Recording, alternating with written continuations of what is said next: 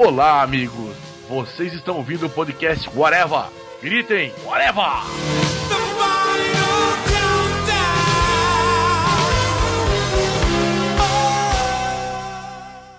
Por acaso você está dizendo que sonho tem o mesmo significado que impossível? É isso? Somente aqueles que desistiram de viver acham que os sonhos são impossíveis. Para nós, os sonhos jamais serão impossíveis. Se você acredita mesmo em seu sonho e batalha por ele, ele se tornará realidade, mas para isso você precisa de muita coragem.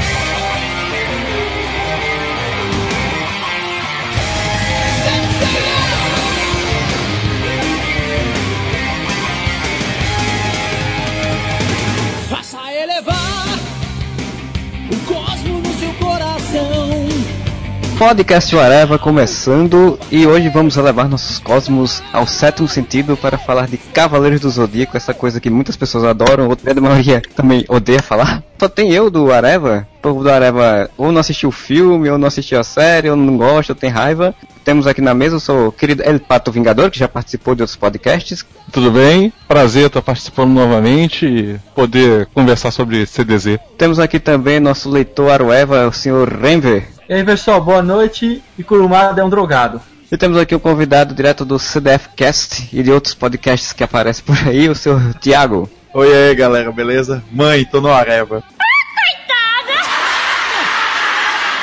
A gente vai comentar aqui sobre Cavaleiros do Zodíaco, né? Fez agora 20 anos, que estreou na saudosa TV Manchete aqui no Brasil, em 1994. E vamos falar um pouco sobre a série antiga, sobre os mangás, animes e sobre esse último filme que tá dando uma polêmica muito grande, principalmente entre os fãs antigos, né? Quem não sabe o que é Cavaleiros do Zodíaco, eu começo a conversa, desculpa quem, os, os ouvintes, mas você tá ouvindo uns podcasts sobre Cavaleiros do Zodíaco, você gosta de Cavaleiros do Zodíaco. Eu acho muito difícil. É muito difícil alguém estar escutando e não tá e não saber exatamente o que é. Até porque no Brasil é realmente muito famoso de, de pessoas que não gostam de animação, que não gostam de desenho, elas conhecerem Cavaleiros do Zodíaco. tá ligado? Ele foi muito presente na cultura pop dos anos 90 no Brasil. Foi ele quem, quem puxou, né? Dragon Ball, diversos outros animes muito famosos que vieram pro Brasil, 100% culpa do, de Cavaleiros, tá ligado? Você não. A gente só teve Samurai Warriors no Brasil por causa de Cavaleiros do Zodíaco. Cavaleiros do Zodíaco. pirata aquela porcaria por causa dele. Não, Cavaleiros do Zodíaco ele foi tão impactante no Brasil, ele foi uma febre tão grande que é só você parar todas as coisas relacionadas a Cavaleiros que a gente vendeu. A gente teve álbum de, álbum de figurinhas, a gente teve os bonecos vendendo. De que outro anime que você via boneco vendendo por aí?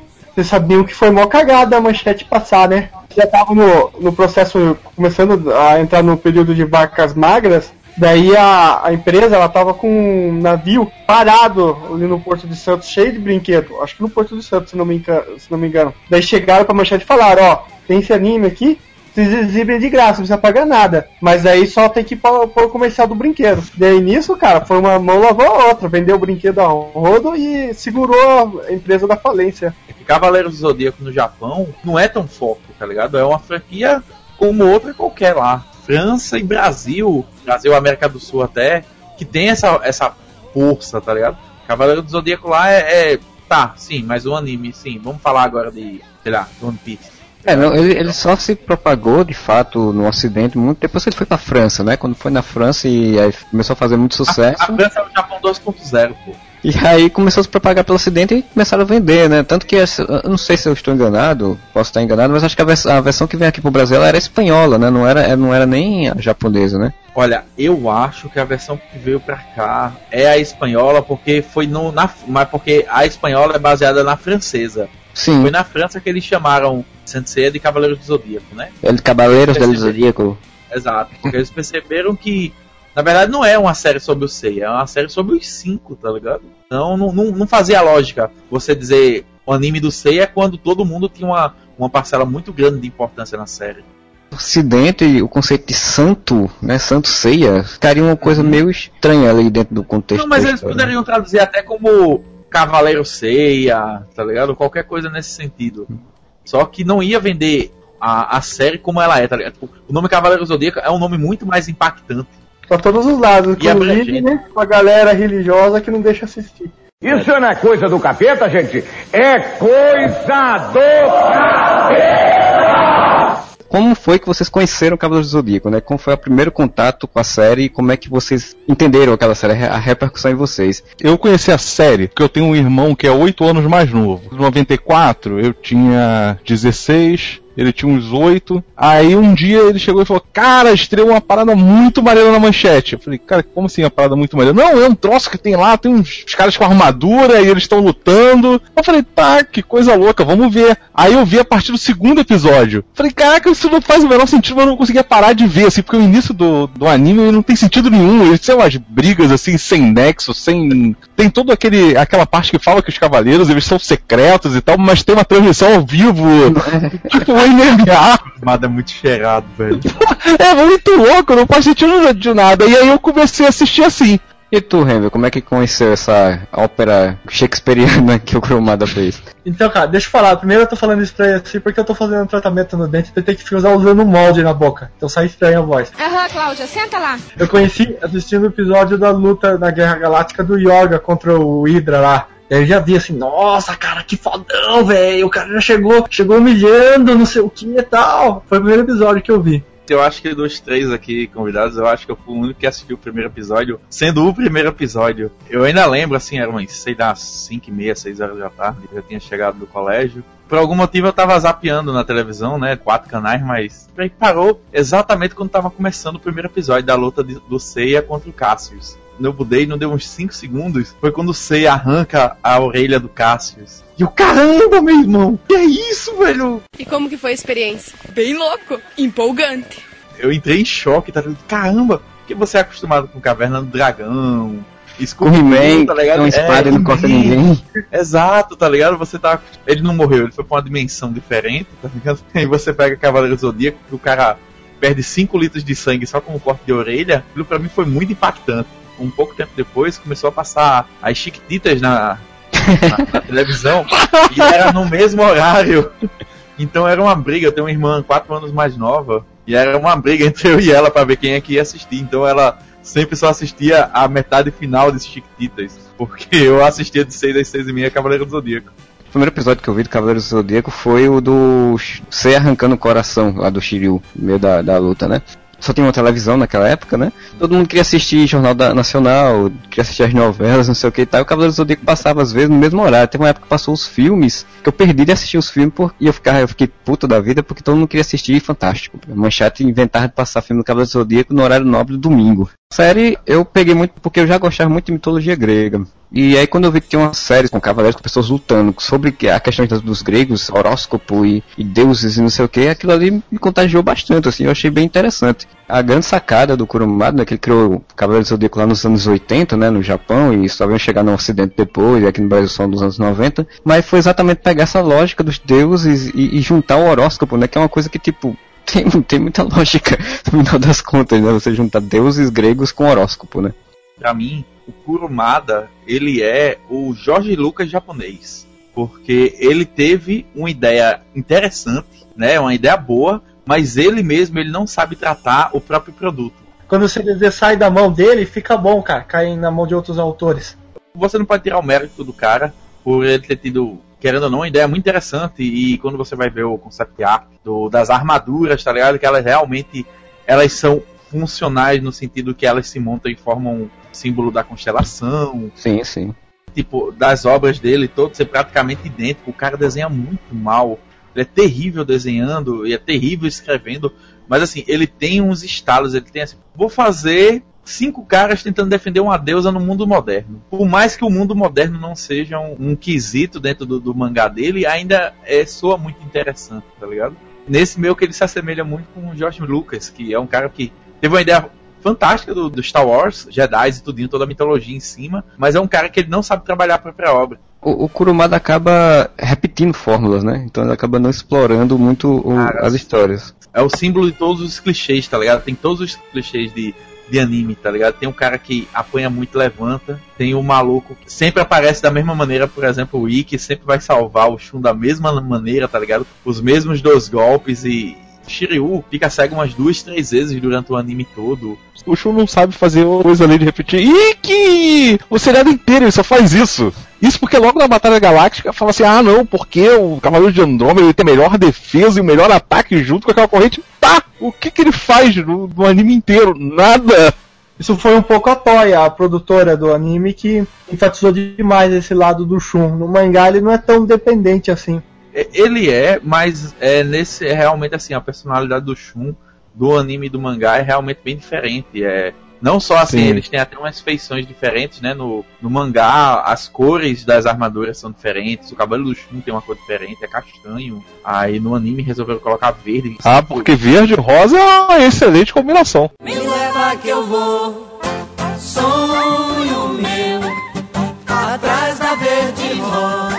só não vai que já morreu. Eu não li assim, o mangá todo, então não sei de, certo algumas coisas, alguns detalhes. No mangá, os cavaleiros eles são filhos de fato do do, do São, Marcel. são e é, com, com direito à fala mesmo do, do Kurumada no início. Que ele, ou do Kurumada não, do Mitsumasa Kido. Que ele chega e fala, oh Deus, por que me escolheste? É, É. porque eu tenho 100 filhos, tá ligado? E. Ué? É, Ele é uma máquina. Eu, tava, eu era desempregado, eu fiz, cara. Tipo, eles têm a mesma faixa etária, assim, mais ou menos. Então, ele teria que, tipo, a cada dois ou três dias, ter saído com uma Cada mulher, um. cara. Vocês já imaginaram como é que é a mãe do It de Hydra? Aquele bicho que é cinza e tem um moicano e olho preto? Interessante uma coisa no anime. O anime, ele, ele não mostra isso, mas ele não desmente também, viu? Não, é porque no anime ele, ele enfatiza que são apenas 100 órfãos. Ele É. não dá importância em hora nenhuma assim pro. Tá, quem são os pais desses malucos?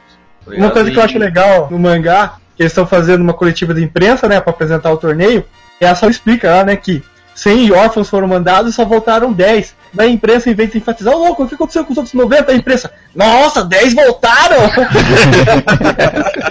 Esse é só um dos pequenos problemas de roteiro que tem nesse início. É, ninguém pensou, pô, era 90 morreram ou 90 foram traficados com tráfico humano jogado pelo mundo todo, né, por exemplo. E não acusaram o cara de é, abandono não paterno, tá ligado? Mandou os filhos pra cada um pra um canto, tá ligado? Pra treinar, ninguém parou pra processar as empresas Kido, tá ligado? O Mitsumasa Kido. Vocês lembram que quando começou na, na manchete, eles anunciaram primeiro o Jabu como o Jabu de, de Sagitário? Não, de Ou Capricórnio. de Capricórnio, o Jabu de Capricórnio. Exato. Eu sempre pensei num negócio assim. A Saori fica botando aquela banca, principalmente no, no anime, que é menininha rica e tal. Mas na verdade, os herdeiros verdadeiros são os 100 boys, tá ligado? Eles podiam ter posto ela na rua a hora que eles quisessem.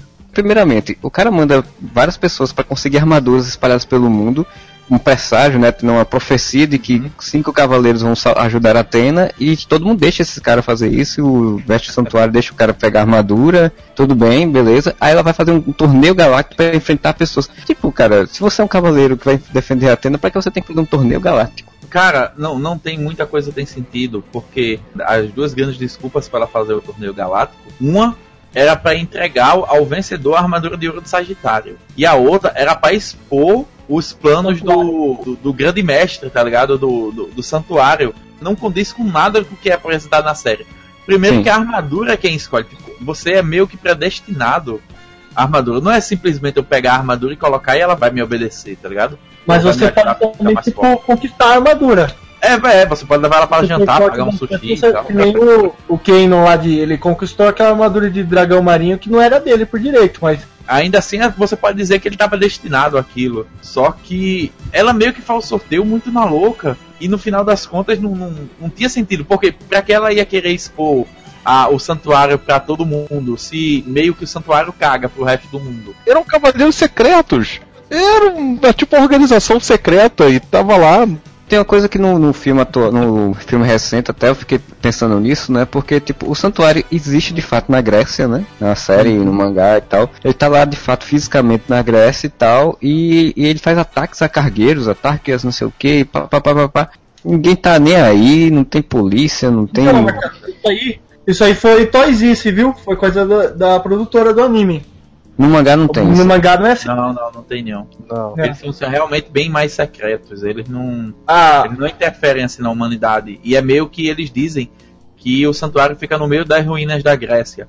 Só que pessoas normais elas não conseguem chegar lá, tá ligado? Sei lá, você tá caminhando, caminhando, não, não, não vou continuar daqui pra frente, não. Vem alguma coisa e muda a sua intuição pra você ir embora. No mangá tem uma parte lá, acho que perto do capítulo 13, que é o contrário, o mestre do santuário, que já é o Saga, né, que assumiu o controle lá, ele tá andando pela vila ali perto do, do santuário, ele vai visitar, tipo, um idoso, assim, e dá a impressão que tipo, a galera vê ele que nem, que nem um santo, cara. Tipo um papa Mas mesmo. é o pessoal que mora no, no, é, no santuário em si, porque o santuário não são só as 12 casas e o salão do grande mestre. É tipo a região. E tem pessoas que elas vivem como se elas fossem presas no, nos séculos anteriores, né? Que fossem presas no tempo mesmo. Como se fosse a Grécia Antiga.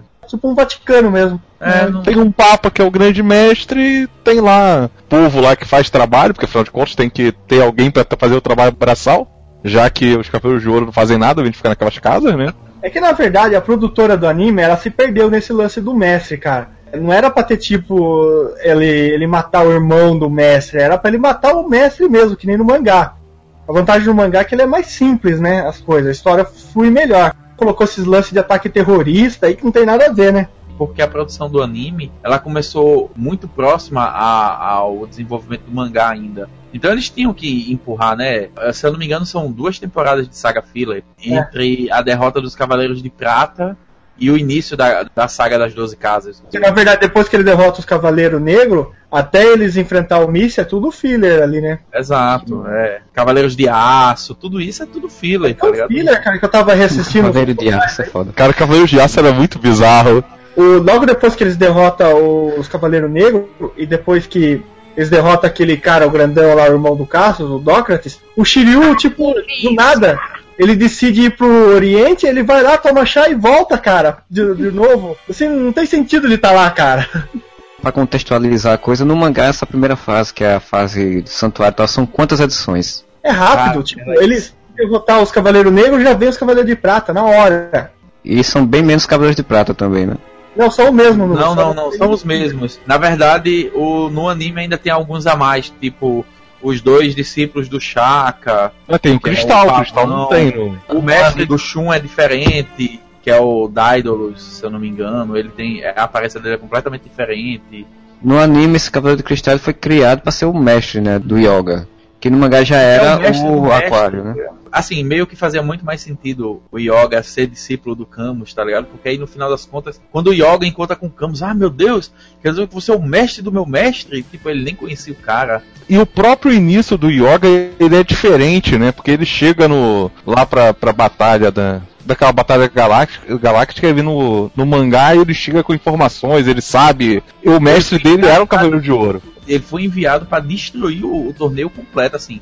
Ele vai sabendo, olha, tem essas pessoas aqui, derrotar elas e eu tenho que matar essa falsa Atena, tá ligado? E no anime nele meio que chega de bolo. Porque o, o roteiro já era fraco em si, né? O, do. E o, o- o pessoal não quis trabalhar cinco minutos. Não, não, vamos sentar aqui, vamos, vamos pensar, já que a gente sabe o que é que vai acontecer no futuro. O que é que a gente vai fazer aqui antes? Não, eles meio que saíram colocando barriga em tudo que podiam e Eu acho assim que esse desenho às vezes é muito complexo, cara. Só pra uma pessoa fazer. Imagina, o cara tem que desenhar as armaduras, bolar roteiro e pesquisar ainda a mitologia. Uma pessoa só não consegue fazer tudo isso de forma legal, cara. é a forma do, de, de trabalho, né, do mangaka. Se você for parar pra pensar no Osamu Tezuka, o cara escreveu mais de 400 mangás durante a vida toda dele. Ele era conhecido por trabalhar em 5, 6 obras ao mesmo tempo. Ele era um workaholic que é absurdo. Ele terminava de escrever um roteiro, chegava um cara com do outro mangá dele, ele continuava, ele terminava de escrever e bolava as falas. O Kurumada ele pode dar essa desculpa, não, era muita coisa realmente pra fazer. Mas no final das contas, é a forma de trabalho dos caras lá da década de 40, tá ligado? Eu sempre achei massa nos Cavaleiros exatamente esse conceito, trazer o questão da Grécia Antiga, de, de, de de cavaleiros de punho e não de armas e tal, os tempos atuais. O que eu achei meio ruim só é que ele não conseguia desenvolver, além disso, mais das personalidades dos personagens, e principalmente os Cavaleiros de Ouro, né, que eu acho que foi uma grande coisa, assim, você passa todo, principalmente o anime, eu não li o mangá, mas o anime você passa muito tempo esperando aquele momento, de fato, da, dos Cavaleiros de Ouro, e quando chega neles você não tem esse desenvolvimento deles, né. Até meio que tem, sabe, Marcelo? Mas assim, na verdade, ninguém devia ter passado do câncer, tá ligado? Do Máscara da Morte. Porque a diferença entre um cavaleiro de ouro e um cavaleiro de bronze era muito mais absurda do que tem lampejos do sétimo sentido pode conseguir enfrentar, tá ligado? É, por mais que ele tenha aos poucos ele foi acrescentando Cavaleiros de Ouro é, em algumas partes, como a Iolia indo atrás do, da, da Atena, o Máscara da Morte mesmo indo matar o Shiryu na, sendo impedido pelo, pelo mestre ancião. Então, assim, ele meio que ele saiu colocando o conceito dos Cavaleiros e que era uma coisa muito absurda. Só que no final das contas, o primeiro verdadeiro Cavaleiro malvado tinha acabado com todos eles e, e tinha terminado ali. Mas na verdade, ali quando eles passam pelo Aldebaran, o Mu chega e fala pra eles que se o Aldebaran quisesse, matava eles ali. É. Porque ali Mas- eles estavam começando ainda, né? É, mas então é aquela lógica que eles dizem, tipo, se, que todos os 12 cavaleiros são equivalentes, né? Não, uma batalha entre 12 cavaleiros de ouro dura mil dias. A gente sabe que isso é só cagação de regra. No final das contas tem cavaleiros mais fortes e, e mais inteligentes. Cara, Só esse que- conceito de, de mil dias é tão da hora, cara, que pena que o Kurumada não Pois usa é, velho. mais, cara. O que eu ia achar engraçado nessa parte das, das 12 casas é que eu gosto muito dessa saga, das sagas que eu mais gosto, porque eu, né? eu gosto da, da sensação de urgência, né, que você tem, e aquele desespero, apesar da manchete ter aumentado mais o meu desespero nessa saga, era um absurdo, porque eles iam, e aí passava da casa de Ares, aí ia pra casa de Touro, aí venceu o Touro, voltava do início. Aí voltava do início, chegava até Touro, ia pra próxima casa, voltava do início. Caraca, foi infernal. O que eu acho realmente engraçado é que os Cavaleiros de, de Ouro, eles eram mó inúteis, né? Porque assim, tinha os Cavaleiros de Ouro que eram maus, tinha os Cavaleiros de Ouro enganados ou dominados, e tinha os Cavaleiros que estavam lá meio que de boa já preparando quase uma revolução, que era o caso de Mu, Aldebaran. Mas assim, esses daí deixaram passar e não fizeram nada, ficaram lá sentados tipo, ó, beleza, vamos deixar eles se fuderem aí. é tão sem, sem lógica que assim, o cavaleiro, beleza, ele foi controlado, tá certo. Você para pra pensar o Chaka. Qual é a desculpa que o Chaka. Porque o Chaka consegue ver a maldade em qualquer pessoa. Como é que ele nunca percebeu que o grande mestre tinha mudado, tá ligado? Não é nem desculpa de não, não tava na presença do cara, eu não sabia. Ele consegue sentir a maldade em qualquer canto, tá ligado? Camus, qual é a desculpa do Camus de vou, eu vou me matar pra ensinar o meu discípulo a conseguir ser tão forte quanto eu? Pô, não era mais fácil tu juntar forças com Pois o cara é. e lutar? O caso do Shaka ele é pior no anime do que no mangá. No anime você tem o, o santuário fazendo ataques contra, contra navios, contra humanos e tal, e o cavaleiro mais próximo de Deus lá, que é o Shaka tá de boa, assim, não, o cara é legal. Eles dão uma- umas desculpas pra não, porque quando tava próximo ao Chaka, ele tava como Saga, então ele era pura bondade. Só que em nenhum momento o cara sentiu o cosmo nele, é, por exemplo, quando ele atacou o Aioria, o Chaka tava lutando contra o Aioria quando ele usou o Satã Imperial no Aioria. Quer dizer, em nenhum momento ele, peraí, esse golpe tem cara de ser golpe de, de maluco malvado. Será que ele não sentiu isso ele, em hora nenhuma?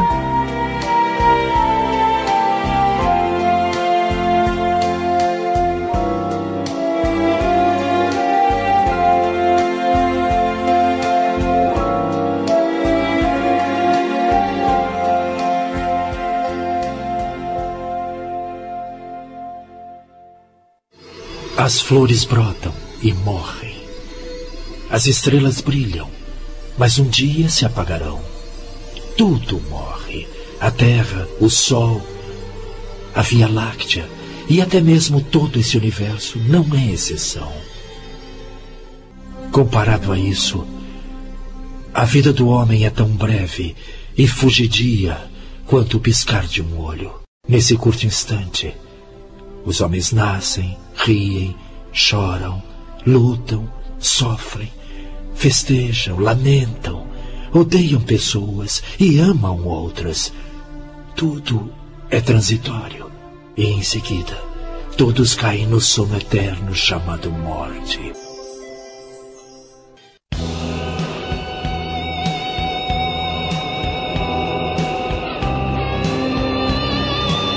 Quais os pontos positivos que tem, pelo menos nessa primeira fase aí do- da saga do- das 12 casas aí? Cara, pra mim é a o Cavaleiros ele tem uma noção muito forte de amizade. Eu, eu acho que isso é um ponto muito pos- positivo assim, por mais que você não vá com a cara do, do, do Seiya, por exemplo, mas você torce, tá ligado, pelo grupo. Eu acho que isso é, isso é muito forte no, no roteiro do Kurumada, tá ligado? Você se importa com aqueles caras, você você quer ver até onde eles vão, tá ligado? O que é que eles podem superar com aquilo. E aquele lance de tão foi derrotado não, mas vai ser uma luta um a um, tá ligado? Eu, eu acho esses, esses certos conceitos assim que Cavaleiros vendem muito interessantes, tá ligado?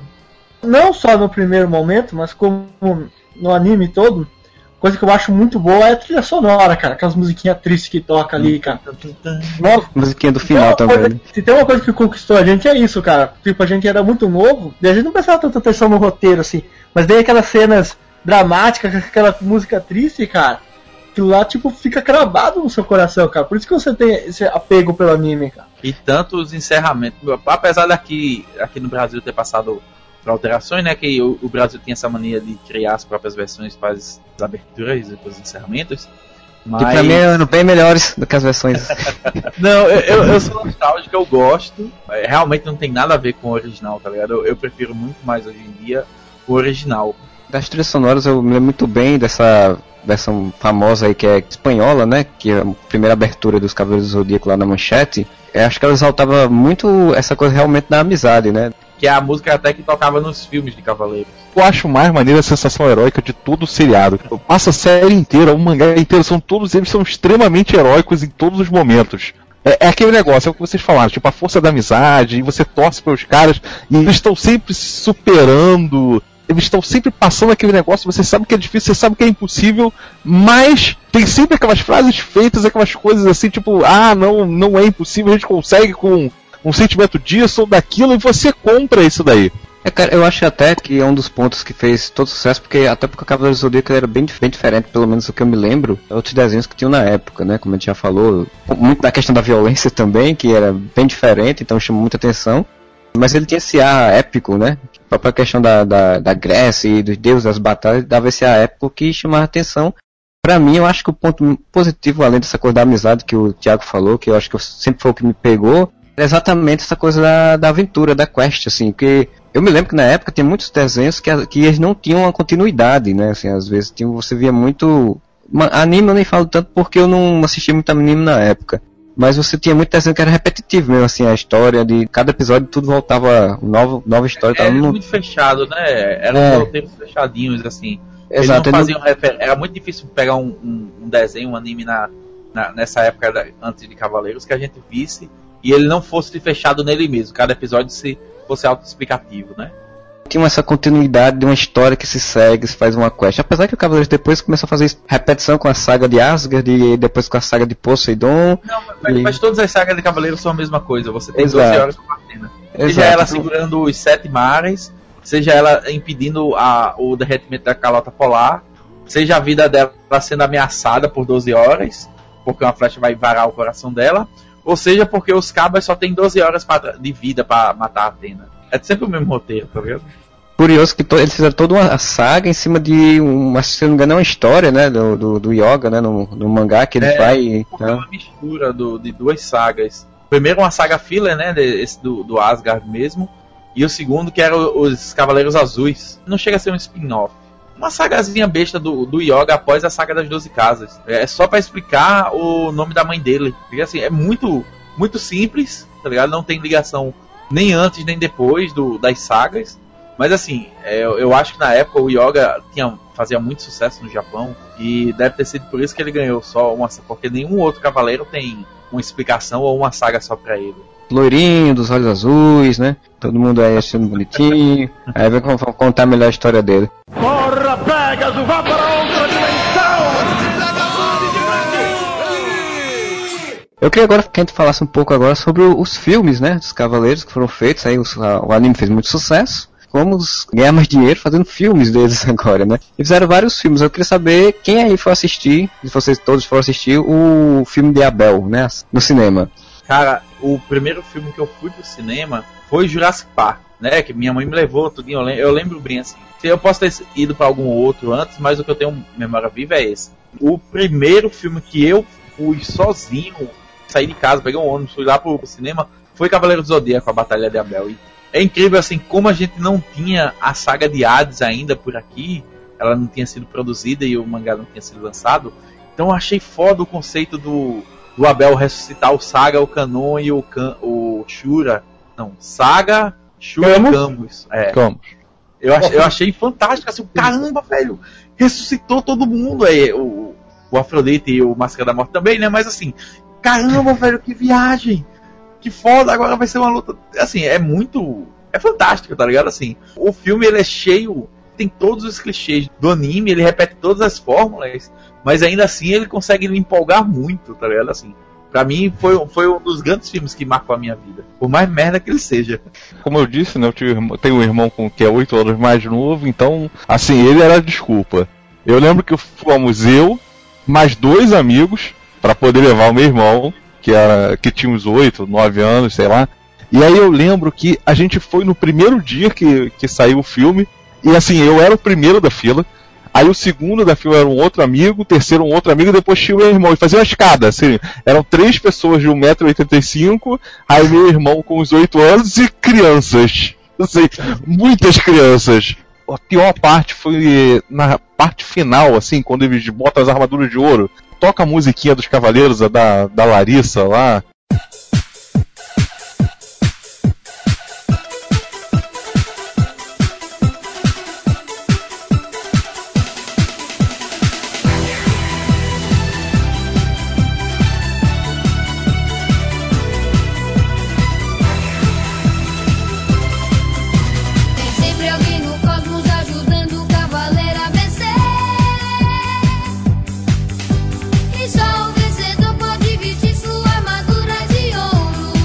E as crianças não paravam de cantar a música. E eu não conseguia ouvir o que eles estavam falando no cinema. Porque eu só ouvia todas as crianças no cinema, no cinema lotado, as crianças todas cantando. Cara, eu, eu lembro que eu não entendi, eu só vim entender muitos anos depois o que é que o Ikki fala quando ele salva o Shun. Porque na hora que o Ikki chega, porque a, ele joga as penas da, da Fênix num dos Cavaleiros da Coroa do Sol, a galera começou a gritar por cinco minutos seguidos. Todo mundo só parou de gritar quando o Ikki foi embora. E assim, eu passei anos até sair o VHS e eu assisti pra eu finalmente saber o que é que ele dizia. O Ikki é, é, o bad boy que todo mundo gosta, né? Então por isso que todo mundo fica morrendo por ele. ele não é o lobo solitário, né? Do, né, Total.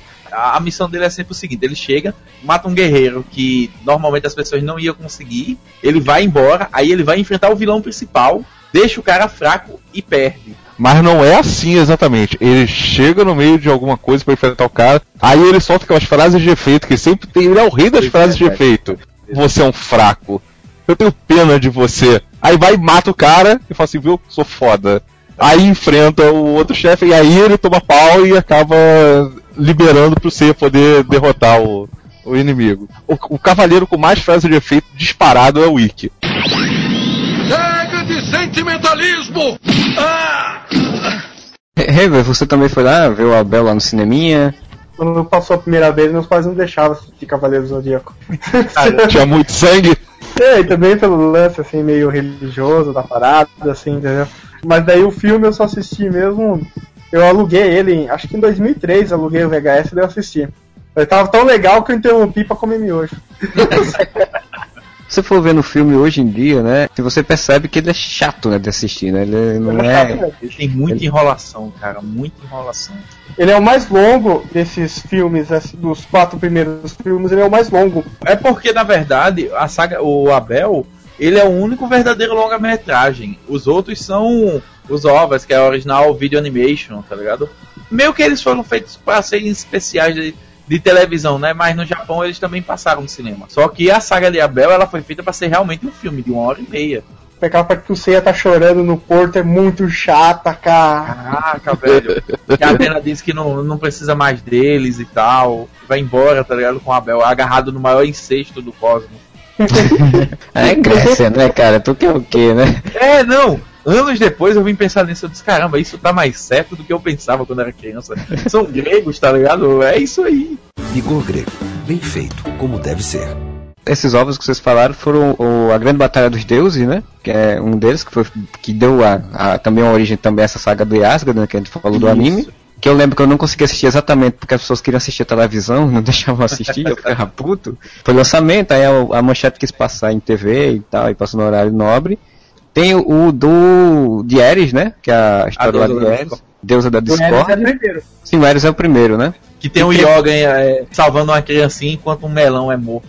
E tem o Guerreiros do Amagedon, a batalha final, né? Que é a É, que vem a a, saga de Lúcifer. a saga de. Que eu, que, que eu tipo, eu, eu quando assisti isso, eu lembro que eu fiquei sem entender porra nenhuma de como assim, qual o sentido? Você tem deuses gregos e de E repente o o Deus Cristão aparece. E eu tava falando isso com um brother meu um dia desse.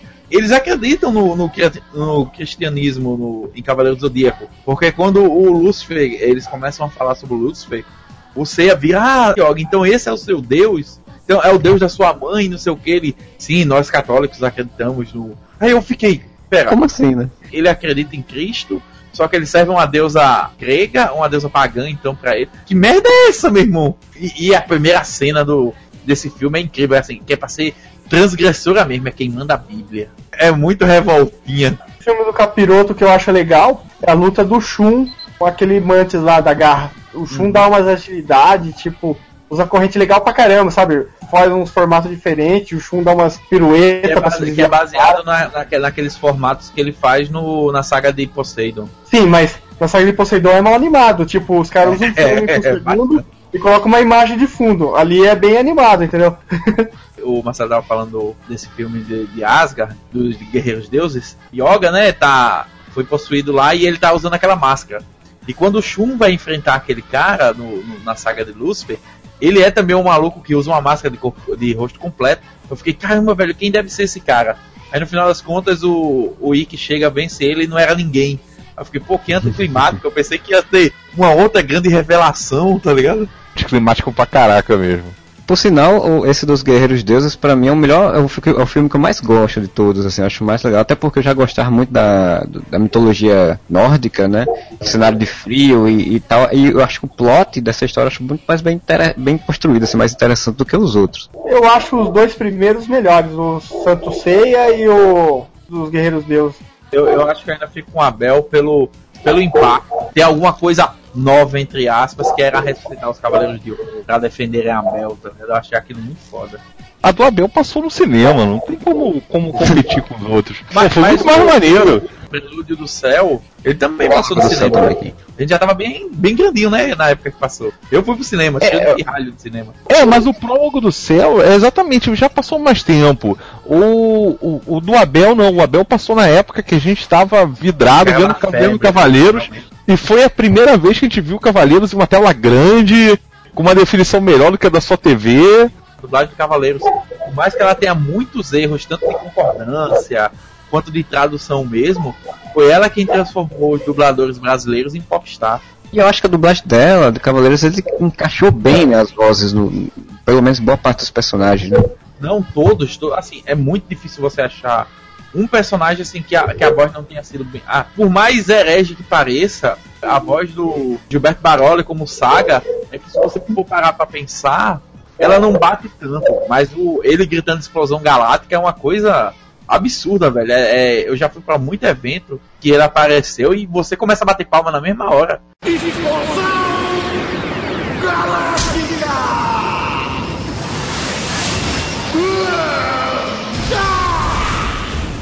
Pronto, tô satisfeito. Ele deve ter gozado. A dublagem como um todo, ela é muito boa de Cavaleiros. Sei lá, todos os Cavaleiros, pra mim, sempre combinaram bastante. Tanto que é um dos pontos que eu acho meio ruim. Quando for falar do filme mais recente, é, vou falar disso, por conta do, do- da valorização que deram, por conta de ser a dublagem mais próxima do original, né? Que tem alguns atores que não estavam podendo, já um faleceu já, né? Fizeram aquela comoção de, ah, a dublagem original, a dublagem original, e aí o filme, bem, aí depois a gente fala do filme, mas o, o- a dublagem original é, é- é bem interessante mesmo. Porra, Pegasus, vá para outra dimensão! Cavaleiro do Zodíaco, por conta do sucesso do anime, o mangá continuou rendendo, né? Saiu outros mangás aqui no Brasil, dos Cavaleiros, e saiu até a continuação, a Saga da Ada Famigerada, que passou anos e anos para ser, pra ser feita, né? Alguém aí leu, por exemplo, o episódio G, que eu acho que foi o primeiro, um dos primeiros a... Eu, eu tinha até o número Tranquilo. 13, que foi quando deu a pausa aqui no Brasil. É, eu também cheguei acho que até o 13. Eu li até o 8. O episódio G era, era tentar contar um pouco o passado de alguns Cavaleiros de Ouro, né? Principalmente Não o era um episódio gay, era um episódio golpe, né? Jade Gold. E aí ele contava a história exatamente como foco principal. E eu gostava muito por conta disso, que o foco principal era o A- a Ioria, né? Aí vai mostrando um pouco do passado, tem a história do que o vilão da história é Cronos, que ele tá pra ser. Aí eles fizeram uma ligação muito interessante do Mestre Santuário com, com o Cronos, e aí o mangá em si ele trabalha muito mais de uma forma interessante os Cavaleiros de Ouro, que era o que eu queria ver no anime, né? E, e antigamente no mangá anterior. Não, é muito mais foda, velho. Os verdadeiros Cavaleiros do Zodíaco, né? Pois é, pois é, pois é. E é como o Heavy falou, não é feito pelo Kurumada, né? Quem desenha é o Megumo. É o Okada que desenha. É Megumo Okada, né? Como a gente falou bem no início do, do podcast, o Kurumada tem as boas ideias, mas o pessoal é quem sabe desenvolver. Bora mostrar o que é que aconteceu nessa 15 anos anterior aos Cavaleiros de Bronze, como é que se deu a, a rebelião, tá ligado? O impacto que ela teve no Cavaleiros e principalmente no Ayoria, né? Que era um dos preferidos da galera. O traço é bem diferente, ele é mais afeminado, porém a, o detalhe das armaduras é absurdo, tá ligado? Terminou, chegou a terminar no Japão, também foi cancelado antes, sim.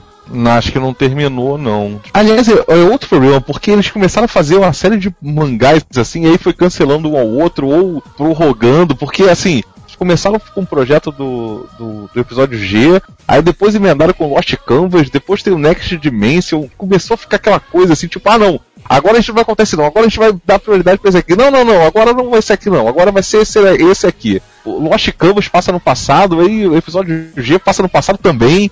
É, eles criaram o episódio G, eles viram que a questão de mostrar o passado era interessante e tal, então eles pensaram, ah, vamos fazer o Lost Canvas que vai mostrar a primeira guerra sagrada, que todo mundo sempre falava, né? E aí vai mostrar os outros Cavaleiros de Ouro anteriores, o Xion, que também todo mundo queria ver, como tinha atuado, né, quando era cavaleiro e tal, o que tinha acontecido e tal, tal, tal. Também não era feito pelo, pelo Kurumada, né? E também era bom por conta disso. E a Soca também foi, acabou sendo cancelado também por conta do próprio Kurumada, né? Que ele fez esse, exatamente esse Next Dimension atrapalhou todos os planos que tinha feito, que eram histórias boas, né? O Lost Canvas e o, o episódio G. Eu acho que assim, que o Kurumada, ele, por, por, não ter essa força no Japão, ele ainda queria de qualquer jeito emplacar, porque Cavaleiros foi, por mais que, por exemplo, BTX, que foi uma outra obra dele, tenha feito sucesso lá, mas ele viu que com Cavaleiros ele atingiu o nível mundial, né? Ele, eu, particularmente, gosto muito mais do Lost Canvas do que gostei do, da saga clássica até, ou da saga G, tá ligado? O traço meio que para mim não, não combinava muito, por mais bonito que fosse. O Next Dimension para mim é a inveja do Kurumada batendo, tá ligado? De ver é, alguém total. fazendo uma obra muito melhor do que a dele. Não, e, e existe o, o, o, grande boato do porquê não, a gente não continua tendo o final da, da saga do Lost Canvas, é porque o Kurumada disse, olha, na verdade isso aqui não vale mais não, vocês estão fazendo muito mais sucesso do que o Next Dimension, que ele tinha acabado de lançar. Vamos focar agora só no meu. Até porque ele queria uma animação do, do Next Dimension, né? Que é mais dinheiro para ele, por ser uma obra direta dele, não ser só baseado que vai pagar menos royalties para ele. O Lost Canvas, quando ele saiu a primeira vez, quando começou a sair, ele era o passado oficial, né? Daí Sim. começou a dar uma repercussão legal. Daí ele fez o Next Dimension e falou: Não, esse é o passado oficial. Exato. e assim, é o pior roteiro do mundo, porque o Kurumada, que ele é. não consegue trabalhar com o presente e o futuro, ele volta pro passado Cara, e vai diretamente. Tempo, é, é uma viagem no tempo e meio, meio que pra mesma, é, pra mesma linha temporal, tá ligado? Porque a Atena que vai aparecer no, na Guerra Santa anterior é a mesma Atena, tá ligado? Era só o futuro para a antiga Guerra Santa como bebê e tal. Mas é a mesma. Então, assim, não faz lógica, tá ligado? No final das contas, ele caga pra própria cronologia, porque aí vem os Cavaleiros do Futuro pro passado. É horrível, velho, horrível, horrível. É, o, o, Lost Canvas ele foi fazer uma re, é, faz uma releitura, né, da saga de Hades, né, traz o Hades de volta como amigo do Cavaleiro de Pegasus. Que... É, é porque dizem que ele tem essa ligação, né? Todas as sete, ou é, se eu não me engano, são sete reencarnações de Hades elas acabam sendo ligadas diretamente com o Cavaleiro de Pegasus, né? Eles... É, que isso é uma citação feita lá na, no mangá e no anime, né? Depois foi feito, no, na saga de Hades, né? No final dela, você vai destruir o próprio Hades, que ele diz, né? O Cavaleiro de Pegasus, eu lembro de você, eu lembro do ponto Cavaleiro de Pegasus. que feriu o meu corpo. Meio que é por causa do Pegasus que ele não, que ele não usa mais o corpo dele, porque ele não queria ferir o próprio corpo. Exato, e aí eles pegaram esse trecho lá do original e foram fazer o Lost Canvas fazendo essa, essa conexão. E criaram outra Atena no Lost Canvas, era outra garota e tal. Sasha. Aí, o Lost Canvas, pra mim, ele só tem um grande defeito. É o character design dos, do, dos Cavaleiros de Ouro serem cópias cuspidas dos Cavaleiros de Ouro clássicos. Eu acho assim que eles podiam ter ousado muito mais, velho. Eles não precisavam ter feito a cara cuspida para dizer, não, olhe, esses daqui são os antecessores espirituais do cara, não sei o que. Não, eles podiam ter outro, outras personalidades, outros rostos, tá ligado? Eu acho assim, meio que foi muita preguiça, muito no apostar no certo. Não, não, vamos, vamos botar esses dois aqui que todo mundo já tá acostumado. As personalidades são diferentes. Não, são, Deles, mas assim, muito estranho você olhar pra cara do, do Afrodite, tá ligado? E você e olhar pra cara do Albafica. Você olhar pra cara do, do Rasgar, você olhar pra cara do Aldebaran, tá ligado? Eu acho assim, muito cara, forçado. São diferentes. Você não assistiu o, o- a viagem dos Wachowski, dos irmãos Wachowski? Todo mundo se repete, só muda, muda só Ah, o período. velho. Pois é, mas é, mas eles podiam ter ousado, tá ligado? Por exemplo, um dos meus cavaleiros favoritos do Canvas é o Manigold de câncer, tá ligado? Ele é um cavaleiro muito foda. Sim, legal, mano. E assim, você já tem esse estigma que não. Cavaleiro de Câncer, além de ser malvado, ele é um bosta. No Lost Canvas, não. Todas as horas que ele aparece, você tá torcendo pelo cara, tá ligado? Então, assim, eles podiam ter ousado um pouquinho, ter mudado o, o character design dos personagens. O Asmita, ele ser loiro que nem o Chaka, né? Ele podia ser tipo um Exato, tá assim. Pô, você falou do Asmita.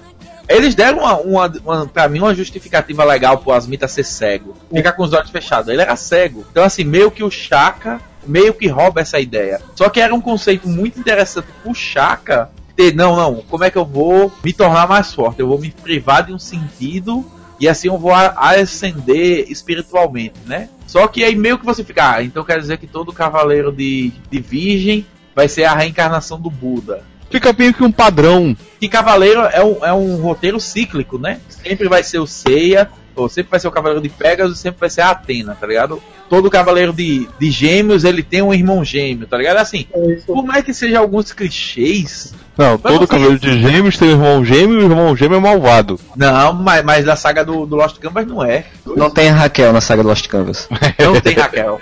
Eu sou a Ruth, viu? Não sou a Raquel, não. Mentira.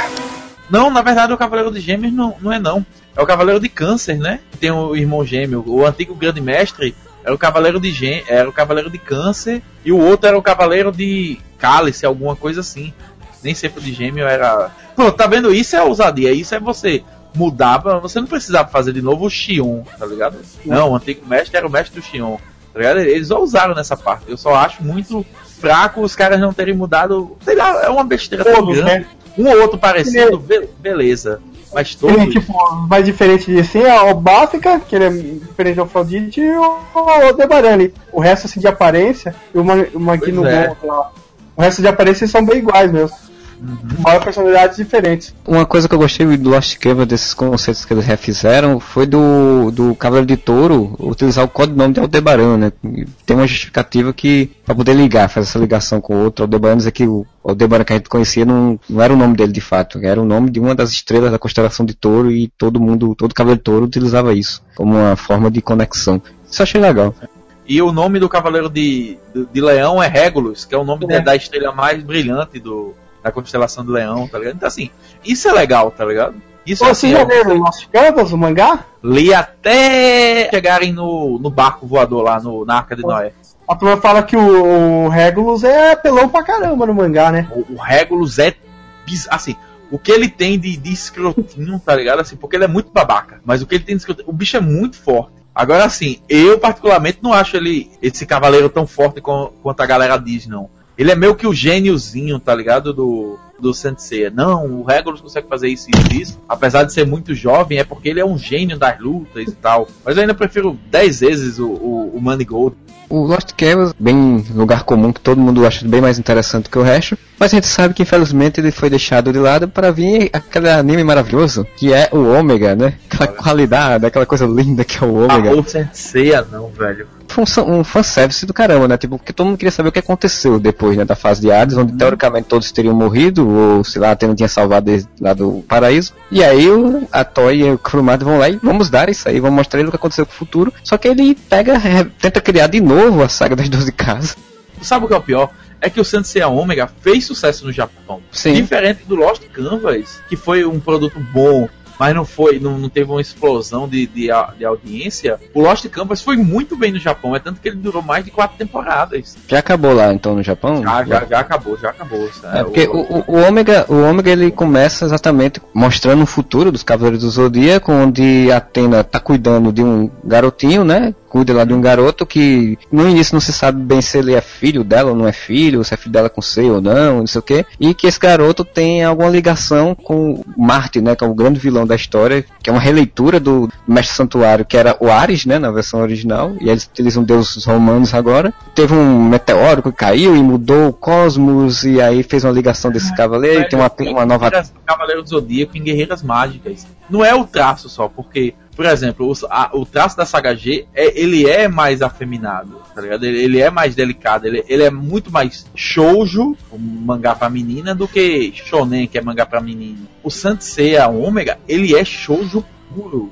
Tá indo muito bem, não sei o que é a história, só que chegou a um ponto que eles não tinham mais o que fazer, e para começar a alavancar a audiência, eles começaram a trazer cavaleiros clássicos, tá ligado? Trouxeram o Yoga, trouxeram o Shiryu, trouxeram o Ikki. A coisa tava se perdendo. Não é bom. Desculpa é. pra quem gosta, mas eu odeio, velho. O problema é que fica aquela coisa, assim, eles não sabiam exatamente o que eles estavam fazendo, eles não continuaram diretamente a história, é uma continuação, mas não tem mas os não é. personagens. É. Mas assim, chega uma certa hora e fala assim, não, tudo bem, tá pegando tudo bem, nossa, não tá dando certo, vamos trazer os personagens de volta. Cara, o Seiya usa uma armadura com. é Sharp, pô. Tem uma desculpa do, do, que ele tinha machucado o pescoço, um negócio assim, por isso que ele usava Sharp, né? Caramba, velho, é horrível, é muito mal feito. É, eles começam a trazer, eu, eu, eu, não, não cheguei a assistir, mas eu lia sobre e tal, eles começam a trazer aos poucos os cavaleiros originais, como eles sendo cavaleiros de ouro, né? Tinham se tornado cavaleiros de ouro, uhum. de fato.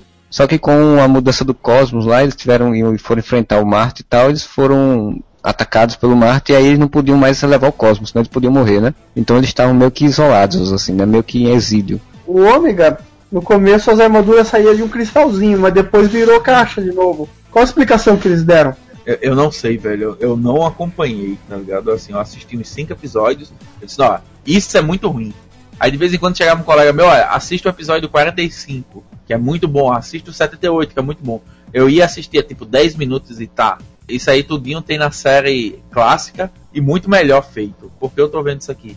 É, a saga Ômega, como você falou, né, teve sucesso, teve quatro temporadas, né, ela se aproxima, acho, muito mais do público adolescente hoje em dia, né, porque tem muito mais, parece que não me engano, tem muito mais ação, né, muito mais coisas massa velhas, como chão. Pelo que já até me falaram, ela reverbera muito nesse filme atual, no recente, tem muito de, da, da fase Ômega nesse filme recente, eu não, não assisti a fase Ômega para dizer, mas eu não duvido nada. Mas antes de falar do filme atual, eu queria falar que a gente acabou não falando direito do Prólogo do Céu, que o Prólogo do Céu era para ser como se fosse um encerramento, né. Foi a tentativa deles de retomar Cavaleiros. É tanto que ele tem um mangá só para explicar um pedaço do que seria o início do Prólogo do Céu. E o Kurumada realmente estava pensando que com aquilo ele ia fazer de novo muito sucesso para retomar Cavaleiro, Cavaleiro do Zodíaco, a partir do, da invasão dos, dos deuses, tá ligado? Aí, e aí ia ser uma continuação direta. Exato, só que, de novo, não fez tanto sucesso eles gastaram muito. É porque muito a qualidade da animação é tão boa quanto foi os 13 primeiros episódios do, da saga de Hades. Nível altíssimo é, de movimentação, de gráfico, de tudo. O Prólogo do Céu é interessante, estranhamente desenvolvido. Eles meio que ignoram Abel. Abel que era o errado, tá ligado? O Abel não era o Deus Sol. Ele, ele se intitulou o Deus Sol no, Ali fica uhum. claro que o logo do Abel ele se intitulou Deus Sol. Ah, mas no prólogo do céu ele, pelo menos na, na dublagem, tá como tá como Apolo. Não, então, o prólogo do céu ele é Apolo, tá certo. Isso, assim, ele é Apolo. Abel, é, é, Abel fala como Deus Sol, e o Deus Sol é Apolo. Seria Apolo. Filme lá do, do Abel fala que ele era um deus que existia, só que daí os outros deuses apagou ele da existência porque ele ficou muito forte, alguma coisa assim. É por isso que não se aplica nenhum nome específico, ele não é Apolo. Eu, eu ah, acho que um dos grandes problemas do, do filme do Prólogo do Céu é porque é 95% baseado no Seiya. E por mais que a série em si seja normalmente assim, Nesse, o, o Shiryu e o Yoga só aparecem perdendo já, sabe? É um dragão de gelo congelando e os dois caindo. O Shun nesse, pela primeira vez, meio que quem salva o Ikki é ele, pra logo depois dois perderem. Assim, ele meio que quebrou muita da lógica que Cavaleiros tinha. E por mais que você. Não, a gente tem que mudar para se reinventar. Mas eu acho que ele foi muito centrado no Seiya. E o Seiya não é um personagem legal, tá ligado? Ele, a, a série não se segura pelo Seiya. É, por mais que o Kurumada insista nisso, é um personagem que normalmente todo mundo não gosta. Eu vejo muitas amigas minhas que adoram, por exemplo, o Shiryu e Yoga, Não, né? Shiryu é o maior sucesso entre as mulheres, velho. Aquele cabelão dele, eu conheço muita gente que deixou o cabelo crescer por causa do Shiryu, velho. Muita, muita gente mesmo. E fez tatuagem do dragão nas costas. A tatuagem do dragão eu acho que não fizeram porque ninguém tinha coragem de dar 500 pau numa tatuagem. Um outro problema do Prólogo do Céu é que ele é, ele é muito lento, porque tem, como vocês falaram, ele é baseado muito no Seiya. Sei lá, todo aquele primeiro terço do filme ele tá na cadeira de rodas, e depois ele tá se arrastando, ele tá todo fudido assim. Ele é muito lento pra acontecer alguma coisa. É, ele- eu vi muita crítica dele quando foi lançado na época dele ser muito. tentar ser muito filosófico, né? Tentar ser um. Botar um ar mais, mais filosófico na história e não conseguir fazer isso de uma forma bem feita. Tanto que o final é aberto, né? Assim, que fica aquele final que dá a entender que vai ter uma saga, uma nova saga que se. Aquelas frases, né? Ainda fica É. em aberto as frases, assim. Ficou muito filosófico demais, né? Mas sabe o que, que eu gosto do prólogo do céu, cara? A Saori, cara, ela tá muito bem desenhada, meu. Aquela parte que ela tá na água, meu, que delícia, velho. Aí era toda uma geração que acompanhou a Saori, Saori finalmente vendo ela bem feita. Eu, eu ainda prefiro a Sasha do, do Lost Canvas. Eu acho o traço dela muito mais bonito. A Sasha Grey também prefiro. Porra, Pegasus, vá para outra Eu acho legal uma parte lá quando ela tá na piscina e tá levando o Seiya assim. Seiya fala pra ela e fala assim, ó, eu não tô aqui lutando pra, pela Terra, tô lutando por sua causa mesmo, é por você. É tipo uma declaração de amor dele por ela mesmo, né? E é engraçado que eles meio se tornam ali o que os outros cavaleiros se tornaram, tipo que nem os caras de Asgard lá. A turma tentava convencer eles e eles falavam, não, cara, eu, eu acredito na Hilda, eu sigo a Hilda até o fim. E eles meio que se tornaram isso no, no final das contas em CDZ, né? É Eles verdade. lutam pela moça, não mais por uma causa. Que é, por sinal, quando você para pra pensar, Seiya o- tem a, aquela amiga dele de infância que gosta dele, tem a China que gosta dele. Por um momento a gente acha que a, a Marin gosta dele, tá ligado? Aí depois a Saori, tipo, não tem explicação, velho. Com meu pauzão de 22 centímetros. Meu pauzão de 22 centímetros. Sonho molhado do Kurumada, velho. É o Santo Ser, rapaz. É o cara que leva você às estrelas no seu meteoro de paixão, quer dizer, de Pegasus. Eu não sabia que ele era o Santo Antônio, tá ligado? Não adianta nada. No prólogo do céu mostrou que ele é eunuco.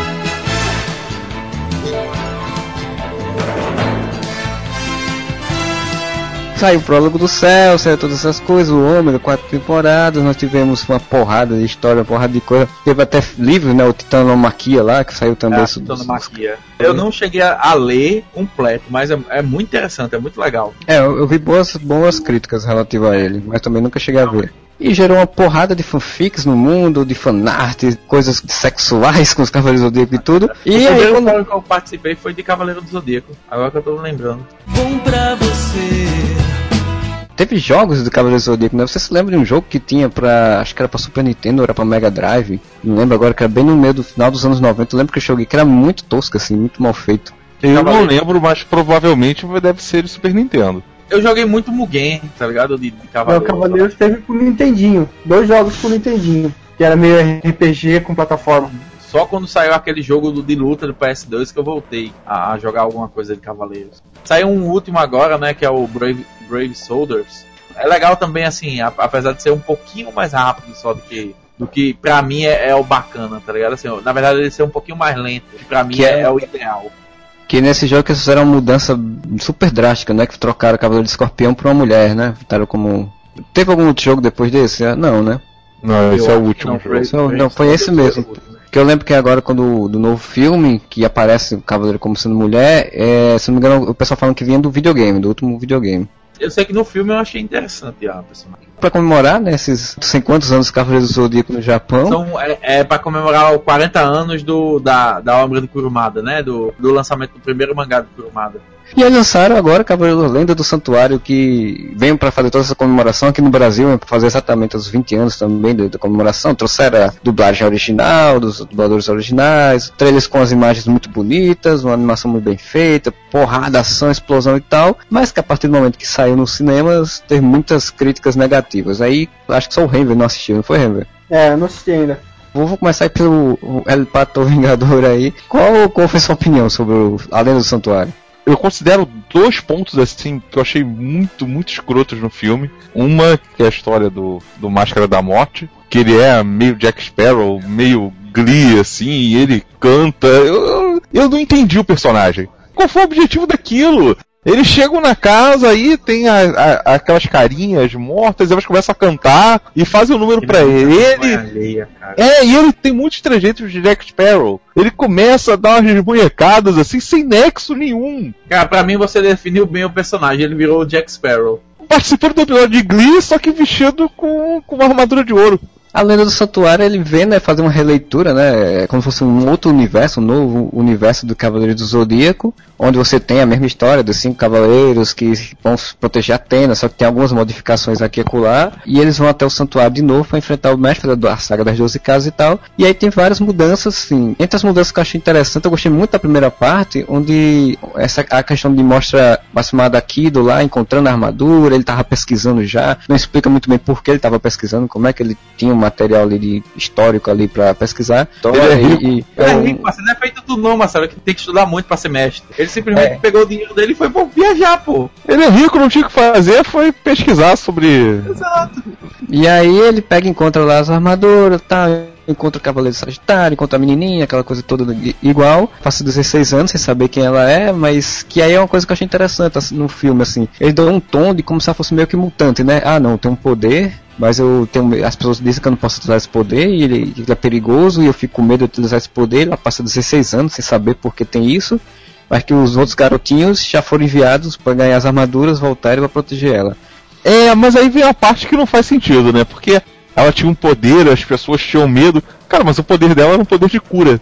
O que eu achei legal nesse filme foi esse conceito de ela não saber que é Atena. Se é aquela coisa dela ainda tá se descobrindo. Porque no, no mangá, meio que é muito. No anime no mangá, é muito escroto. Não, eu sou Atena, tudinho. Eu sei que eu sou Atena, mas eu sou uma deusa merda. Todos os outros deuses impõem respeito. Um cavaleiro qualquer não consegue encostar no cara. Não, Atena não. Todo mundo consegue bater nela. Então eu achei esse legal esse conceito dela vir como uma garota indefesa que não não tá sabendo o que é que tá acontecendo ou porque esse tipo de coisa tá aparecendo na vida dela agora.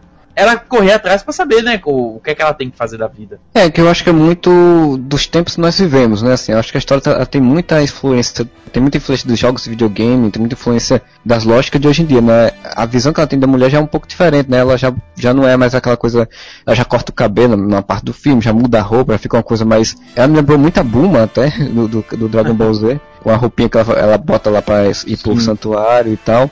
E ela tenta ser um pouco mais proativa, né, do que normalmente era. Eu acho que é muita coisa também dos mutantes, né, do sucesso que fez os, os X-Men, por exemplo. Porque ela é meio que a garota com poderes, ela não é uma deusa, ela é uma garota com poderes que depois, no final, que vai se tornar a deusa. Mas o grande problema dele foi a falta de tempo. Eles investiram em algumas coisas que não tinha pra quê, né? Gastaram tempo, por menos que seja, eles gastaram tempo com algumas piadinhas. Porque normalmente esse tipo de filme você quer pegar meio a meio. Você quer pegar tanto o cara que é fã porque ele vai reconhecer todas as referências que você jogar, mas você também quer atrair o público novo. Ele, o cara não quer sair do filme, pô, eu não entendi por que isso aconteceu. É, Eu tenho certeza que tipo, ninguém achou ruim ali. Ninguém sentiu falta de, do, da casa de Libra. Ninguém sentiu falta da luta do, do Afrodite, tá ligado? Até que o Afrodite termina nessa saga meio que. Não, ele não sabia quem era bom e quem era mal. Ele morreu. O grande mestre deu a loucura nele e matou o cara no, do nada. O a mudança que eles fizeram, assim, eles tiveram que suprimir, né, 12 casas e tal, a história e tal. Algumas mudanças eu até acho interessantes, A, a que mais me frustrou foi a do Cavaleiro de, de Leão, né? Do Aioria. Porque eu gosto muito daquela luta, a luta no original. Eu acho uma luta muito, muito interessante, apesar de demorar uns 50 anos para ele ver o golpe através da, da velocidade da luz, mas ele tá me atacando a velocidade da luz e não sei o que. Mas ali, a intervenção de um outro Cavaleiro de Ouro, né? Na, na luta em si, me frustrou. Queria ter visto aquela luta. As outras nem podia ter, mas aquela gostaria de ver, porque é um ponto de virada no, na história, né? Original. Eu achei interessante assim que como os Cavaleiros de Ouro eles não estavam passivos na história. O Mu e, e o, e o Aldebaran saíram na casa deles levando a, a, Atena. Eu achei interessante isso. O Chaka ter vindo e não, não, vamos, vamos conversar aqui, vamos. Esse negócio tá errado, tá ligado? Ele não ter tido uma luta com o Ikki, por exemplo, já aí muda aquele conceito que eu tava falando. Como é que o cara é o cara que sente o mal do mundo e ele não percebe a armadura do grande mestre? Já consertaram isso lógico, a luta, a luta do anime por ser maior é muito mais legal. Em si, o, o, como ela foi feita, ficou muito legal a luta do leão, velho. Eu acho a animação muito legal, mas eu acho que assim, eu acho que os personagens são mal aproveitados. O Shun e o Ikki não servem pra nada no filme. Tá certo que eles tiraram a luta do Ikki com o Shaka. Mas por que não mandaram o Ikki então diretamente para lutar contra o Saga, tá ligado? Teria sido muito mais interessante. Qualquer E- coisa, não tem um aproveitamento. Isso, isso eu achei muito ruim. Assim, não aproveitar os personagens bem, assim, tem um aproveitamento lá do Seiya, basicamente é o o Seiya. Ficou muito focado nele, né? Assim, é- eu vejo muita coisa de. Eu não assisto tanto anime hoje em dia, mas eu vejo, pelo que já- outras pessoas que eu conheço falam e pelo que eu já li, tem algumas coisas que são muito de anime de hoje em dia. Tipo, o C ser muito trapalhão e muito cheio de piadas. É, que, pois é. Que é muito de anime de hoje em dia que faz sucesso. Essa coisa das piadas constantes. Tem coisa de videogame, as, as lutas no a luta final é muito videogame, me lembrou muito Devil May É Cry. Final Fantasy. É o Final Boss do Final Fantasy. Pô, pra que o grande mestre tinha um mecha, velho? Pra quê? Qual é a lógica? É. Vocês perceberam que tem, tem uma Tem estátua. Tem uma estátua de tem Anubis mecha? no. É, olha a Pois é, pessoa velho, que tem. não viu o filme é, chocada. Falaram isso pra mim, mas eu não tava acreditando, cara. Tem um mecha, tem a porra de um mecha gigante. Tem. E no velho. santuário de Atena tem a porra de uma estátua de Anubis. Qual é a lógica, velho?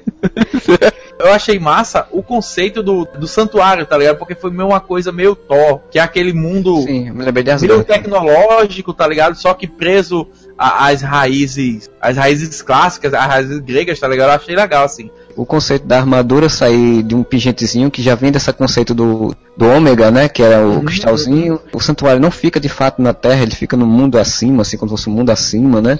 Vem muito do Asgard também, exatamente na mitologia nórdica, isso eu achei interessante também. A forma de exposição do mundo santuário, a disposição das casas, que elas não são aquela coisa da escadinha que vai subindo assim de reto, elas são meio que como fossem ah, naves suspensas, assim, que tem umas conexões, né? A questão de design eu achei muito bem feito, muito bonito certas coisas. Uma coisa que frustrou muito, assim, é que não tem nenhuma sens- sensação de urgência do que tá acontecendo. Você não tem aquele, aquele lance todo da série original, que é a flecha lá nela, e, e tá aquele relógio te incomodando, que ia apagando, você fala, caraca, e agora como é que vai ser? Pô, passou mais um tempo, e, e como é que, que vão conseguir salvar a Saori, não vão conseguir? Não, nesse não, nesse você não tem nenhuma, nenhuma Se ela não tivesse ido, tava de boa. andando, e a hora que pegar chegou. Eu quero entender até agora porque o Cavaleiro de Sagita usava uma besta, tá ligado? Pra lançar golpe. Pô, qual é a lógica, velho? Ele é a porra do Cavaleiro que atira flecha. Eles atualizaram o relógio para ser, o- ser, na, ser na- no, no salão do, do mestre, onde ele tá juntando as energias que saem de uma runa na mão dele, assim, que. Eu achei que naquele momento que eu disse, pronto, daqui a pouco vai aparecer Hades e dizer que ele que tá controlando tudo e vai ser o vilão da história, porque não tá entendendo a lógica. É, tipo, a, a casa de gêmeos passou batida, tá ligado? Você não tem nada dela. Eu fiquei triste que eu sou de gêmeos, eu queria ver, porra, queria ver a armadura de gêmeos. Não, mas ela aparece no final, né? O, Sim, sim, mas eu queria ver, né, aquela coisa, a ele armadura. lutando né? mesmo. Eu não sei se vocês perceberam, mas ele saiu matando os cavaleiros que realmente deviam morrer no final da saga, só que não mataram o Shura. O Shura Sim. terminou vivo, tá ligado? Aí eu fiquei, pera, o Shura não devia ter morrido não, porque eles se deram o trabalho de matar o Afrodite de uma maneira tão escrota, sem luta, sem porra nenhuma. Eu esperava realmente que o, que o, o Shura fosse morrer. Quando eu vi que o, o, o, Ikki apareceu, eu disse, ah não. Como a ordem do, do- da galera que tá lutando mudou, quem vai matar o Shura é o Ikki. E no final das contas não aconteceu nada. Ele leva uma porrada e. Não, muito sem lógica, velho. Aí aparece o, o Dragon Zord do, do santuário, tá ligado? Ele- Eles fizeram essas mudanças e essas supressões nas casas mesmo, pra poder ter esse tempo. É como você falou, a questão do tempo curto, é uma hora e meia, né? Para dar um tempo gigante para a luta final. E a, a luta final que se torna totalmente imbecil, totalmente sem É. lógica de- dentro do contexto do que todo foi já Cavaleiro do Zodíaco há 40 anos, né? Então ela Não, se perde Gabi. completamente. Se eles tivessem feito um filme de duas horas, eles podiam até manter esse início meio apressado de Cavaleiros que eles tiveram. Foi ruim? Foi. Mas assim, é passável. Se eles queriam fazer um filme sobre as 12 casas, que era o que realmente o filme apontou o roteiro pra ser isso, por que não, não realmente se dedicaram? Botaram cada luta, cada, cada pedaço, aí fica aquela coisa meio apressada, cortando de onde devia. Eu não entendi. É, eu acho que essa foi a grande reclamação, e a minha, pelo menos quando eu terminei, foi essa, do que eu digo, ah, eles tinham uma qualidade de animação muito boa, o fanservice, né, o, dos fãs que queriam ver, tinha para tentando pegar a nova geração, e só que eles, eles fizeram as mu- mudanças que não eram necessárias e botaram coisas que às vezes que não eram necessárias, como você falou, né, corta aqui que não precisa, acrescenta ali onde não precisa, e acabou que pra mim, não, não agrada nem um fã de fato e acho que nem agradou tanto. Não sei, eu não sou adolescente pra saber, não assisti o Ômega. Mas não, não deve ter agradado tanto a, a novos públicos assim quanto poderia. O que eu vi o pessoal falando foi justamente que era um filme legal, mas não tá longe, tipo, não, não conseguiu ser bom como a gente esperava que fosse ser. Eu gostei muito, muito mesmo do visual final da Atena, tá ligado? Aquela, Sim. aquela roupa, ficou, ela ficou muito bonita, cara. É uma animação que realmente deu muito gosto de assistir. Agora ninguém sabe o que, que vai acontecer, né? Porque a ideia original era que tivessem mais filmes. Você sabe dizer como é que foi lá fora a recepção? No Japão, ele foi o 47 filme do ano até a hora, até o lançamento dele. Sabe assim, foi muito fraco. Ele foi atrás de muita coisa. O mercado japonês funciona como o mercado americano. Se você não faz sucesso interno, por mais que você faça sucesso no mundo inteiro, eles não botam a produção pra frente, tá ligado? Eles vão, se eles colocarem, vai ser com muito menos verba. Um dos produtores japoneses falou que esse filme ele era, ele ia se basear muito no sucesso anterior, sabe? Principalmente América do Sul e França. Eu não Sim, sei que até é onde, onde isso- aonde tem expectativa de ganhar mais dinheiro. Exato. Eu não sei até onde isso realmente pode sustentar o, o- o- a produção de um filme, porque, querendo ou não, o mercado japonês é quem consome muito, é quem vai comprar o merchandising que a- a- o filme vai fazer, né? É lá que Sim. vai sair. Por aqui é muito difícil. Assim, sai coisa, sai. Hoje em dia tá muito diferente. É um nível completamente diferente de consumo. Não posso nem pensar qual vai ser o futuro dos Cavaleiros do Zodíaco. Eu faria novos cavaleiros com outras armaduras, com outros signos, outros que fossem, né? Outros signos não, porque só um que surgiu, que foi o Cobra, né? Que nem entrou mais, nem botaram. né, Dimensio, se eu não me engano, eles acrescentaram Serpentauros. Eles acenderam a China a, a Cavaleiro de Ouro. A Amazona de Ouro, né, no caso. Tem mais algum tópico que vocês queriam levantar? Alguma coisa que a gente não falou? Só relembrar, né, os bonequinhos que a gente falou bem rápido. A coleção que saiu aqui da Bandai dos Cavaleiros do Zodíaco era uma qualidade muito boa, velho. Era realmente um brinquedo que era caro. Eu lembro na época que minha mãe não quis comprar de primeira assim que saiu, porque era, sei lá, na época que o salário mínimo era 100 reais, o, o boneco estava por 35. Todos os meus amigos tinham, então era, você via, cada um tinha o seu signo. Dava pra ver que realmente era uma coisa muito bonita, velho. Tem um grande colega de Belém que na casa dele ele tem um, uma estantezinha que ele colocou os 12 cavaleiros de ouro e os 5 de bronze que ele tem da coleção original. E isso vale horrores hoje em dia. Eu tinha um bonequinho, mas era Piratex, mas nele eu tenho mais, eu não sei nem qual foi o final que ele teve. Não era nem do signo que eu queria, que era o meu, que era gêmeos, eu não consegui ter um cavaleiro de gêmeos aqui. Eu acho que Gêmeos, se eu não me engano, eu posso estar enganado, mas Gêmeos e Libra vieram sair aqui quase um ano depois que saiu a coleção normal. Cara, gêmeos, a armadura de gêmeos eu acho bonita, ela tanto na forma humanoide quanto na forma realmente da armadura do signo em si. Eu acho um cavaleiro massa, pena que todo mundo sempre acha o cavaleiro de gêmeos falso porque tem duas caras, mas eu acho massa. Tá sendo tendencioso. Que é isso, imagina, nem um pouco. É uma das armaduras mais bonitas, com certeza. Reiva, tem alguma, alguma coisa que queria destacar, alguma coisa que a gente passou batido, ou que você queria falar ainda dos cavaleiros?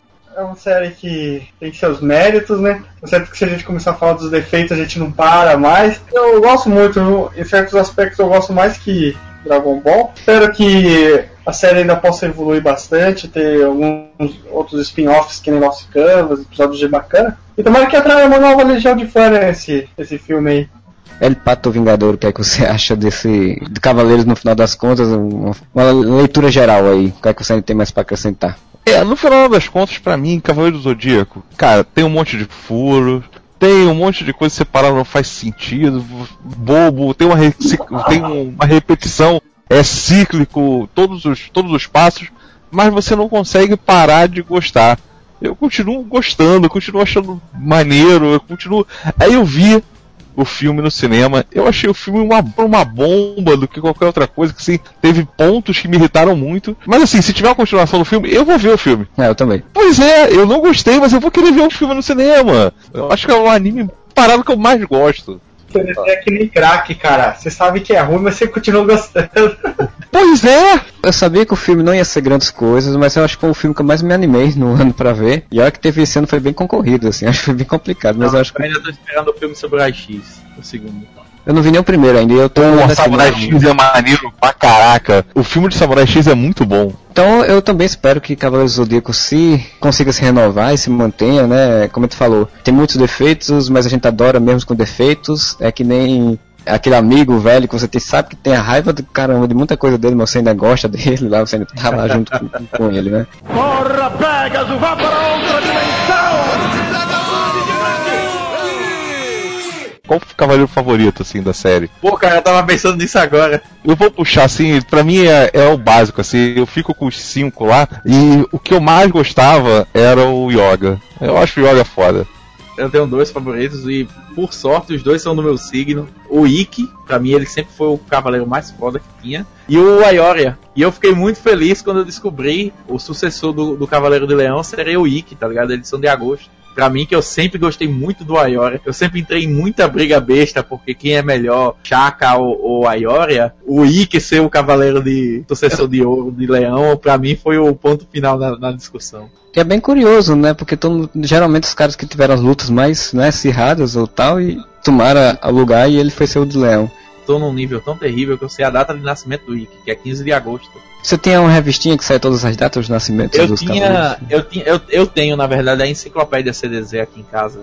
Eu tenho ainda o álbum de figurinhas dos Cavaleiros do Zodíaco, que saiu na Cara, época. Já perdeu muitos anos. E tem a animação, a revista dos Cavaleiros, que tem a data dos Cavaleiros de Nascimento, local, onde, que lá que tinha o Aldebaran era do Brasil. Exato. Isso. 2 metros e 16, ou é 2 metros e 14. Aí, eu confesso que sobre os Cavaleiros de Ouro eu tenho uma certa frustração, né? Porque eu sou ariano. O Mu é muito Mas bucha. o Mu é foda, pô. O Não, ele é! Ele Ele é! demora a aparecer, que é foda. Eu sei, mas assim, tu fica toda aquela fase do anime, você olha assim e fala, caraca, o cara que é de leão, for falar, pô, o Ayori é foda, não sei o que é foda, tá, tá bom, e o, o Mu? Ah, o Mu conserta armaduras. Ele conserta armaduras e tem dois chifrinhos.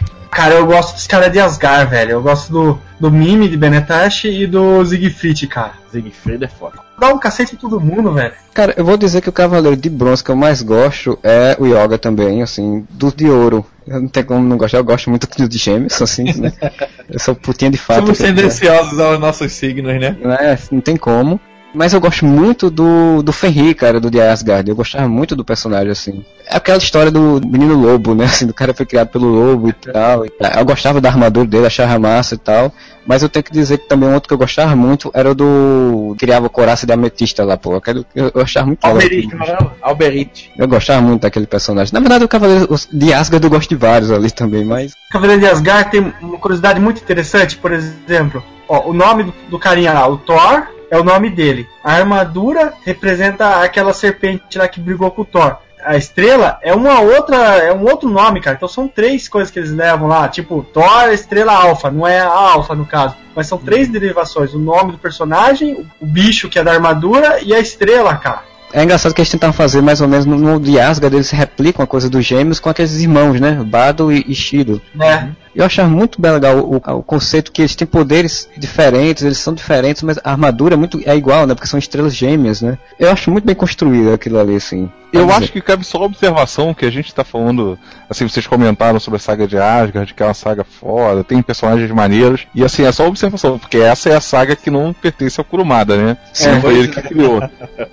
Só comprovando o que a gente falou no início do, do podcast, que o, o universo expandido é mais legal. Ele é o Jorge Lucas, como falou o Thiago, né? Exato. Pois o Jorge é. Lucas é japonês, pô. No mais é japonês. tardar, o Rob Life é do japonês.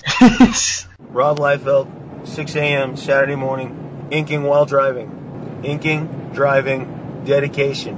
Thanks. Então a gente vai ficando por aqui. Queria agradecer El Pato Vingador, ao Renver e ao Thiago. Se algum de vocês quer fazer algum jabá, alguma coisa, quer falar um recado, deixar alguma coisa para prosperidade? Sim, sim, por favor, acessem cuecadefora.blogspot.com ou cuecadefora.com.br. Eu acho que esse já está funcionando. Ele tem um podcast extremamente com a regularidade indecisa, mas a gente fala de, de um monte de besteira. A gente fala de quadrinho, de filme, de animes. Eu também, de vez em quando, estou sempre participando lá do superamistas.com.br. Eu participo sempre dos episódios de anime e mangá lá. Dá uma prestigiada lá e qualquer coisa, fala aí com a gente pelas interwebs. Renver, tem algum merchan para fazer? Sou do blog Climax, tem alguns podcasts virtuais. Atualmente quem está atualizando mais o blog é o Corpo, né? Que é o, é o fã máximo de CDZ, né? A gente até costuma falar que não é CDZ que tá errado, mas sim o mundo. E tanto que ele defende CDZ. cara, ele, tem uns argumentos bons, cara. Eu já falei, desgraçado, você tem que fazer direito, cara. Você muito, tem uns argumentos muito bons. E tá lá o blog, cara. De vez em quando eu posto alguma coisa. Foi um prazer conversar com todos vocês aí, galera. E ele, Pato, Vingador, tem algum merchan, alguma propaganda, alguma coisa para fazer, alguma coisa para vender, sei lá? Não, não, Nil Merchan, agradecer a oportunidade mais uma vez, estar gravando com vocês. É sempre um prazer, ainda mais falar de um assunto que eu gosto. Depois eu tenho que zoar o, o Freud, porque ele não quis participar, já que ele odeia CDZ. Não gosta de CDZ, fica falando mal. É isso e, e Chaves, aquele fez. E gosta de Aquaman, É, né? pois- Eu gostaria de pedir um pouco mais de respeito aqui. Eu sou o Aquaman, o rei dos mares. Vocês poderiam parar com essas piadas infames? Sabe o que a Aquaman faz?